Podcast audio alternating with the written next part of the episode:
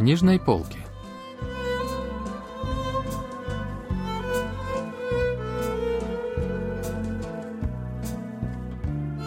Рассказ «Провести линию» писательницы Ли Инхи.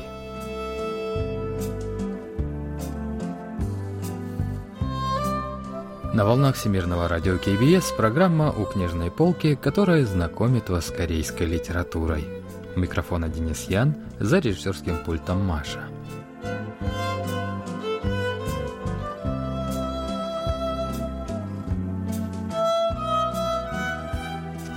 Рассказ «Провести линию» писательницы Ли Инхи был опубликован в 2015 году.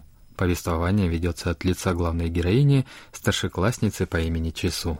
По сравнению со сверстницами, девочка чуть меньшего телосложения и с очень чувствительным характером. Например, когда во время еды она услышала, как мать сказала о выставленном во дворе мусоре, из которого течет жидкость, Чису не смогла больше есть. Зато героиня любит рисовать и подмечает незаметные обычному человеку явления, например, особенности солнечного света с 9.20 до 9.50 утра. Не так давно семья девочки переехала в жилой комплекс, построенный лет 30 назад, неподалеку от скоростного шоссе внутри города. За комплексом располагался бедный район на склоне горы. В рамках проекта по облагораживанию города этот район тоже начали украшать разными изображениями. Так, на растрескавшихся заборах появились рисунки цыплят. Бобовые ростки прорастали здесь сквозь кирпичи, обивая накренившиеся телеграфные столбы. Среди стареньких домишек бросались в глаза и ярко-красные надписи «Гарантируйте жилье».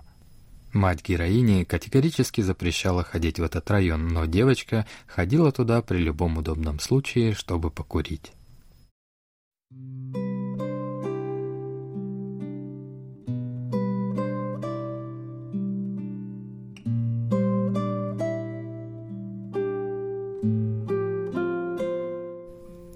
Я любила забираться в узкое место, труднодоступное даже для одного человека — между желтым забором с нарисованными цветами и белым забором с нарисованной синей птицей. Там, сидя на корточках, я любила курить. Сигаретами тревога улетучивалась, на смену приходило унылое утешение. Иногда в этом месте появлялась кошка. Возможно, меня она не воспринимала всерьез, так как даже не думала убегать, а начинала противно мяукать с открытой пастью. Я стала приносить кошке консервы с тунцом.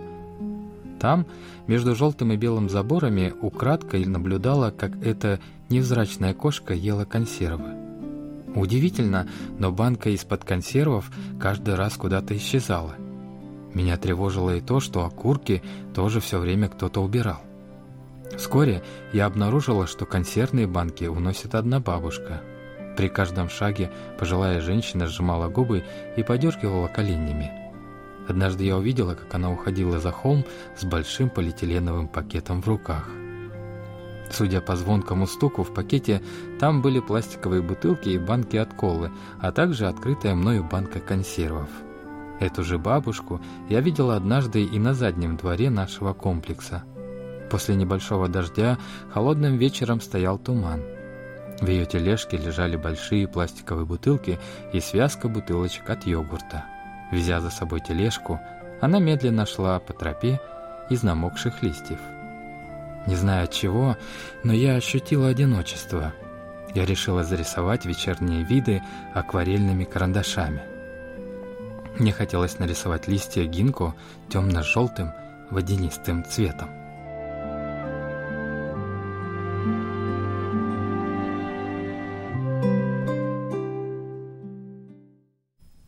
Чису любит выражать в рисунках все, что ее окружает.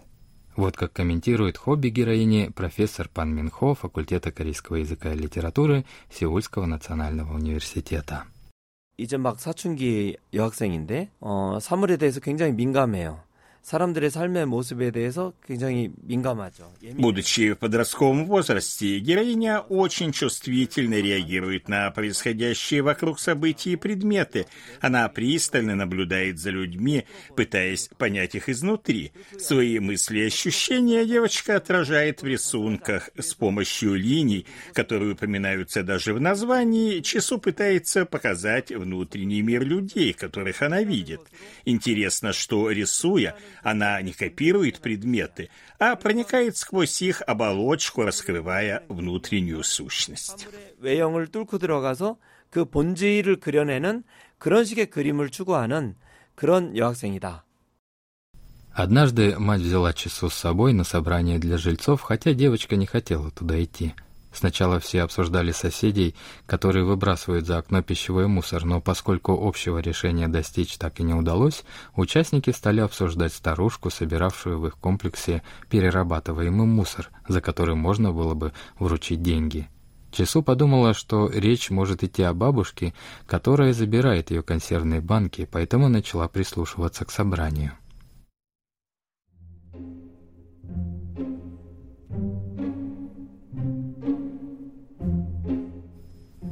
Одна женщина наговаривала на старушку. По ее словам, остальные старики ходили по улицам, специально собирая мусор, а эта бабушка нечестно и бесплатно уносила то, что до нее сложили жители комплекса. «Да все равно же этот мусор на выброс. Какая вам разница, если его кто-то уносит?» заговорил вдруг мужчина с тринадцатого этажа, прежде хранивший молчание. Но остальные хором ему возразили – «А что, если она тайком заберет не только мусор, но и что-нибудь еще?» — спросила председатель жильцов. Остальные снова заговорили на перебой. «Наверное, для нее это как спорт», — послышался чей-то голос. «Не доставляла бы она неудобств, никто бы ничего не сказал, но ведь она доставляет». От резких до боли слов у меня закружилась голова. Thank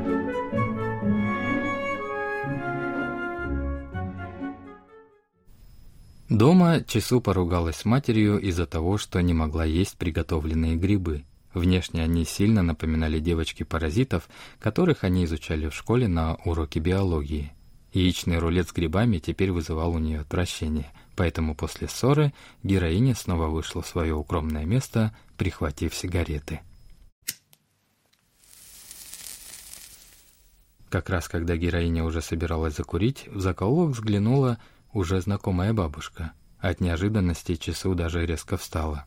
Женщина, похоже, тоже испугалась.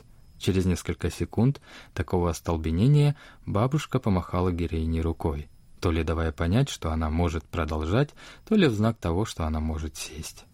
Часу быстро затушила сигарету, а бабушка скрылась из виду со своей тележкой.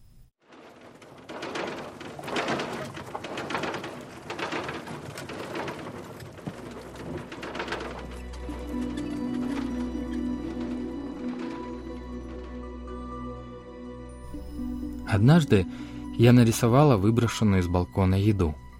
Она никогда не казалась мне отвратительной. Эту еду просто не положили в посуду, но ведь ее кто-то приготовил утром. По дороге в школу мне всегда доводилось видеть такую еду. Как-то раз часу случайно увидела, кто выбрасывает еду с балкона. Это случилось в воскресенье. Не в силах заснуть до самого утра, героиня решила выйти на улицу покурить. И как раз когда она выходила на улицу, сверху полетели остатки риса. Следом на землю упали остатки омлета и крахмальной лапши, а затем еще две рыбки. Когда Часу подняла голову, седьмого этажа как раз собирались слить суп соевой пастой. Увидев девочку, человек на седьмом этаже смущенно скрылся.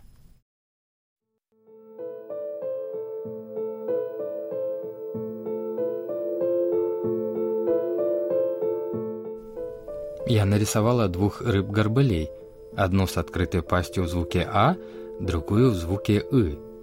Тщательно нарисовала их застывшие выражения со слезами на глазах, крошечные зубы и даже то, что одна из рыб была поджарена чуть больше. Свой отдельно прорисованный рисунок Чесу повесила в лифте. Через несколько дней в супермаркете она услышала, как к ней кто-то обратился. «Эй, это же ты нарисовала жареных рыб и повесила рисунок в лифте?»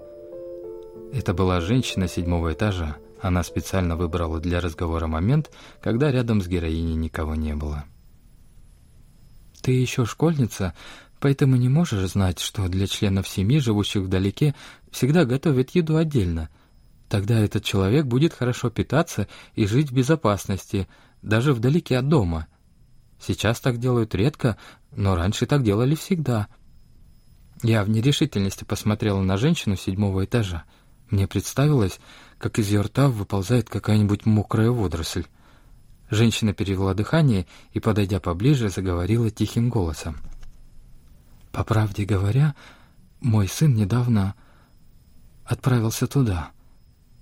Он был такой симпатичный, высокий, но с ним произошел несчастный случай в армии. Женщина кивнула подбородком в сторону неба. Казалось, она еле сдерживается, чтобы не заплакать. В страхе я решил уйти, но соседка последовала за мной, продолжая говорить. Я не из страшных. Из-за работы я не готовила сыну, пока он жил дома. А ведь он всегда хотел есть. Он же у меня такой высокий. Мне надо было лучше заботиться о его питании, а я этого не делала. Я специально не смотрела на женщину, так как понимала, что она может плакать. «Я впервые вас вижу.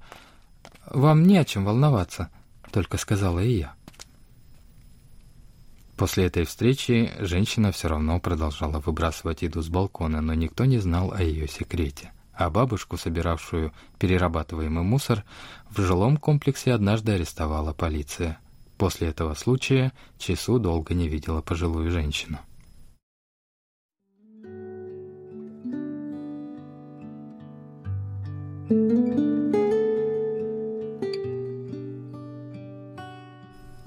Я часто приходила в свой закоулок. С похолоданием кошка больше не показывалась. Вчерашняя консервная банка так и осталась нетронутой. Я поставила еще одну открытую банку и закурила. Может, она ушла или с ней что-то случилось плохое? Она была настолько невзрачной, что ее вполне могли беспричинно обидеть. «Кошку ищешь?» На меня смотрела бабушка, показавшаяся между заборами. Люди из администрации переловили всех кошек. Они в одном месте их ловят, а в другом отпускают. Через несколько дней она снова появится –— сказала бабушка. Бабушка потрошила пакет, висевший на тележке. Она вытащила из него тост. «Теплый. Давай съедим пополам». Я молчала, чтобы от меня не пахло сигаретами. Это была упаковка закусочной неподалеку от нашего дома. Между двумя обжаренными на маргарине кусками хлеба лежала яичница — Масло было сладким и теплым. Я быстро проглотила свою половину, но бабушка еще даже не начала есть. Она спросила, буду ли я еще, и лишь когда я помотала головой, она начала есть свою половину. Как вкусно! Эта продавщица так хорошо жарит хлеб. Когда посетителей нет, она всегда быстро дает мне один тост. Люди в Сеуле такие добрые, так мне помогают –— приговаривала бабушка.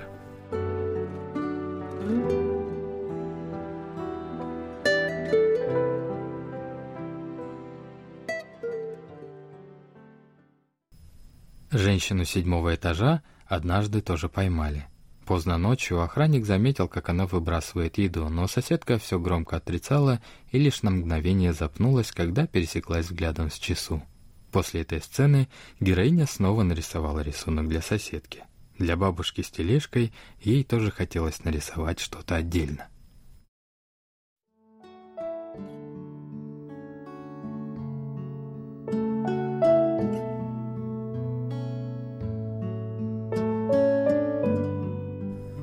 Нужно быть очень аккуратной. От того, где я нарисую первую линию, зависит весь рисунок. Долгое время я просто думала о проведении первой линии – я решила использовать пять цветов. Белый и черный, черный оттенок белого, белый оттенок черного и цвет тени. В голове я начала проводить линию то с угла, то из центра, но каждый раз стирала ее. Мне нужно было определиться, будет ли линия жирной или тонкой. Однажды утром я по-прежнему не могла решиться начать и лишь теребила в руках черный заостренный карандаш, как вдруг пошел первый снег. Впервые за долгое время я увидела бабушку с тележкой, на которой лежало несколько промокших от снега коробок. В тот день я начала рисовать, медленно проводя линии. После нескольких раз появились заснеженные тени и вызывавшие вздохи линии. Я рисовала линии друг на друге, снизу и до самого верха. Мне хотелось собрать их на пустом листе вместе, чтобы ощущались текстура, плоскость. Удивительно, но какие-то линии казались пухлыми и бледными. Другие же напоминали раскрытые руки. Эти линии словно шли от кончиков пальцев одной руки через плечи и до кончиков пальцев другой руки. Мои одноклассники рисунок не поняли. «Почему ты рисуешь линии? Это же рисунок новичка?» – вопрошали они.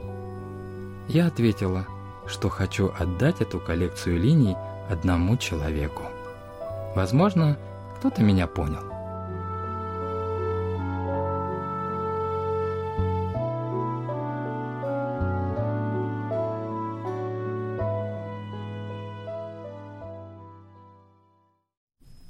Вот как интерпретирует главную мысль автора литературный критик Чон Сойон.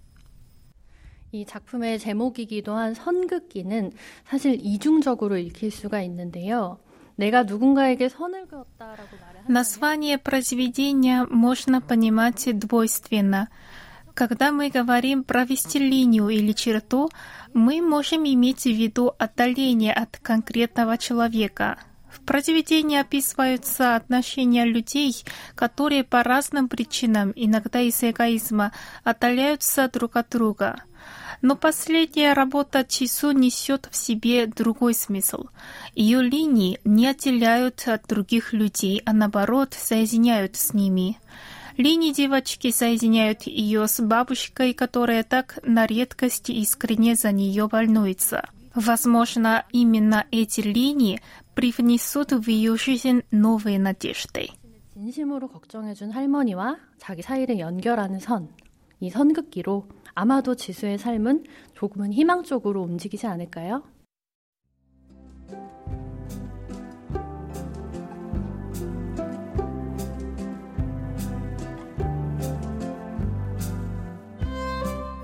На этом мы заканчиваем наш выпуск о рассказе «Провести линию» писательницы Лин Хи. Всего доброго и до следующего вторника.